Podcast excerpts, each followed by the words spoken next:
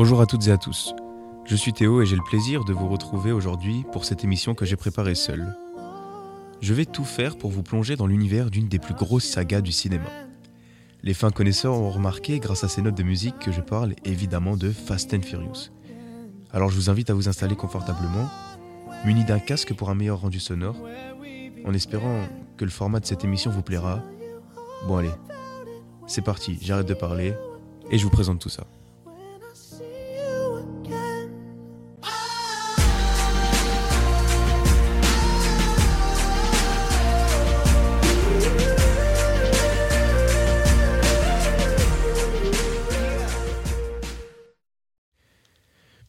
J'avoue, cette intro, elle me donne des frissons. Mais j'y viendrai un peu plus tard. Tout d'abord, j'aimerais commencer par le début. Fast and Furious, de son français rapide et dangereux, est une série de 9 films, sachant que le dixième sort le 17 mai sur le grand écran. Un onzième et dernier est prévu pour plus tard. Également, deux films parallèles à l'histoire principale ont été faits, mais là encore, j'en reparlerai. Nous sommes en 1997. Kenneth Lee publie un article de journal dans lequel il raconte l'histoire d'un jeune dominicain qui participe à des courses de rue. Il nous plonge en plein Los Angeles, au beau milieu d'une course clandestine que notre jeune dominicain remportera. Sa passion? Les courses de rue et son garage spécialisé dans le tuning, à savoir la modification des voitures. Ce même article que lira Rob Cohen, le réalisateur du premier film de la saga, et ce même article dont Universal Studios achètera les droits d'adaptation, rapportera en 2001, date de sortie du premier film, un peu plus de 200 millions d'euros.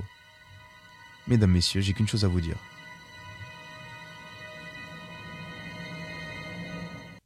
Bienvenue dans Fast and Furious. Bon allez, maintenant que j'ai posé l'ambiance, je vais passer à la vraie musique, à la vraie ambiance et je vais vous donner le sourire.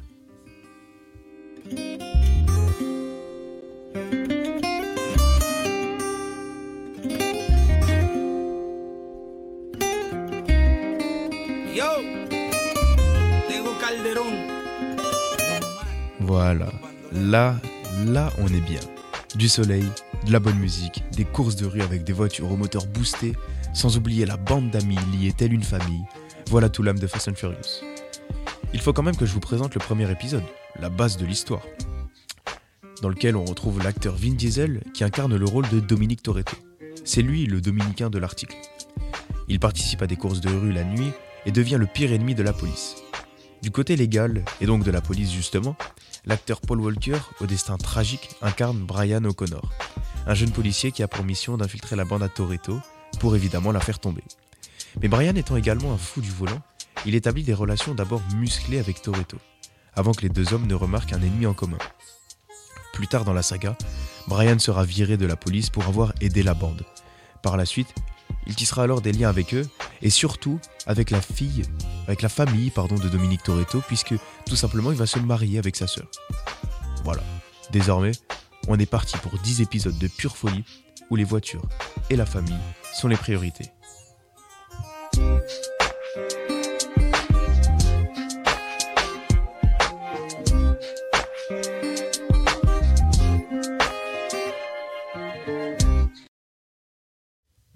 Parfait.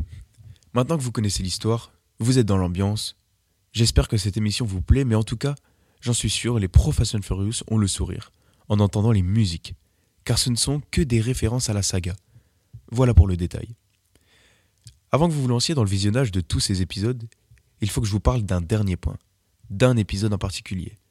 Personnellement, c'est mon préféré, et si vous êtes amoureux des voitures et surtout du drift, ça va devenir le vôtre aussi. Bon, vous ne reconnaissez toujours pas Très bien. Je lance la musique.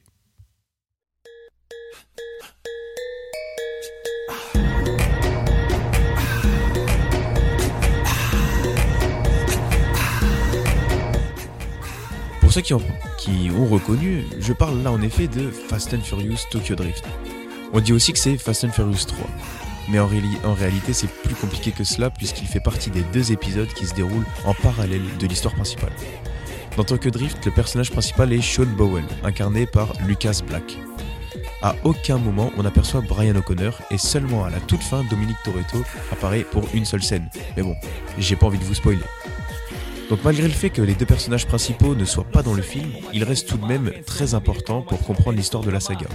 Il est sorti en 2006 et pourtant l'histoire se déroule entre Fast and Furious 6 et le 7. Sean a des ennuis avec la police américaine et pour éviter la prison, il est obligé d'aller chez son père, militaire à Tokyo. Lui aussi passionné de course automobile, il se retrouve dans un milieu où la discipline qui règne, eh ben c'est le drift.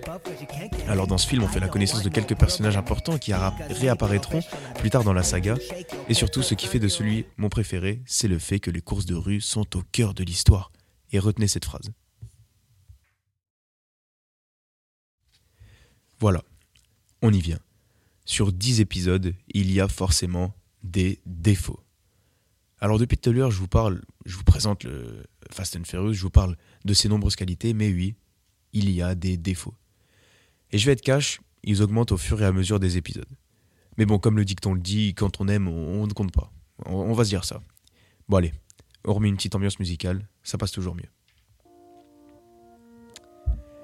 Et oui, j'ai pas le choix, je dois vous parler des défauts dans Fast and Furious. Je vais faire de mon mieux pour être objectif, et en réalité, je n'en vois qu'un seul. Mais comme je vous le disais, il prend de l'ampleur au fur et à mesure des épisodes. Je parle du budget. En 2001, pour le premier film, 38 millions de dollars ont été investis pour réaliser toutes, les scènes. Budget qui n'a cessé d'augmenter au fil des épisodes. Pour Fast and Furious 10 qui sort en 2023, ce sont près de 300 millions de dollars qui ont été déboursés à titre de comparaison. Avec le même budget, on retrouve des films comme Justice League ou Pirates des Caraïbes. A savoir aussi qu'avec 300 millions de dollars, ça placera le film en quatrième position des plus chers de l'histoire. Voilà pour ce point. Là, vous allez me dire, nickel, c'est tant mieux pour nous. On aura de meilleures scènes et surtout la place à quasi 15 euros au ciné, bah, elle sera rentable. Mais justement, pour les puristes de Fast and Furious, c'est un mauvais point parce que ce qu'on demande, c'est seulement des voitures, des courses et une famille soudée. Sans oublier la bonne musique, très important. Et eh bien plus le budget augmente, plus le scénario part dans tous les sens. Alors attention, je ne critique pas le fait que ça soit un pur film d'action à ne surtout pas manquer. Ce que je dis, c'est que quand on aime Fast and Furious avec les premiers épisodes, eh ben, on s'y retrouve pas vraiment dans les derniers. En tout cas, on n'y retrouve pas l'âme qu'on aime tant.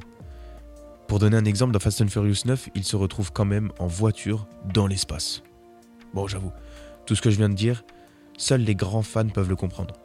Parce qu'à part ce défaut, ça reste quand même des sacrés films d'action. Bon allez, encore une dernière chose et promis après ça, je vous laisse aller regarder toute la saga.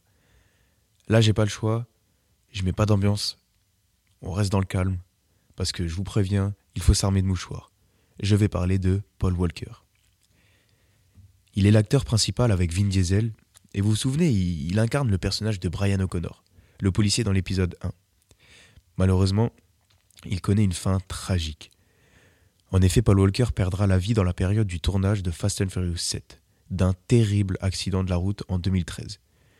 Ce décès a obligé les réalisateurs à modifier la fin du film, tout d'abord en demandant à l'un des frères de Paul Walker de jouer certaines scènes, et également en modifiant le scénario, disant à la fin que Brian souhaitait se retirer de la bande pour pouvoir profiter à plein temps de sa vie de famille.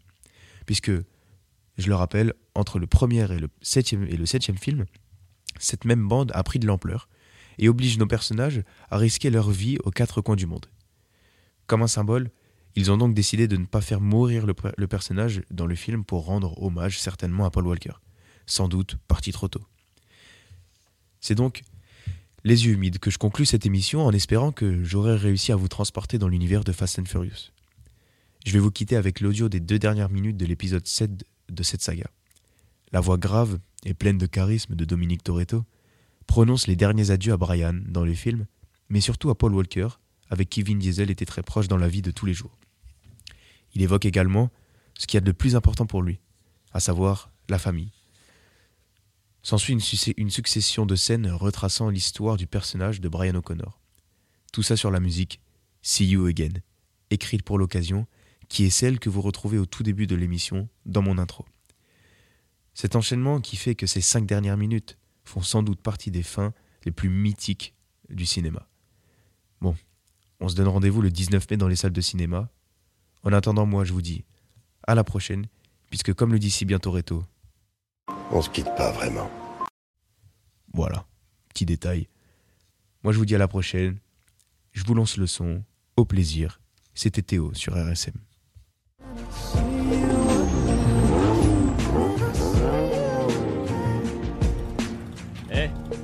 Pouvoir te tirer sans dire au revoir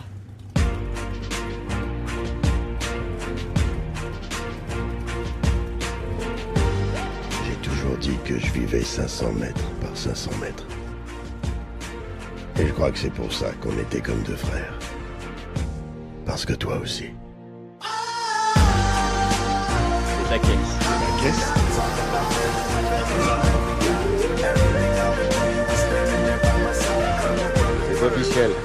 Vous êtes tous libres. Ça rappelle des souvenirs. Salut Dieu Merci pour l'invite.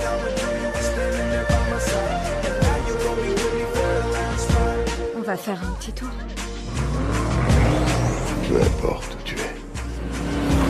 Que ce soit à 500 mètres. Ou à l'autre bout du monde.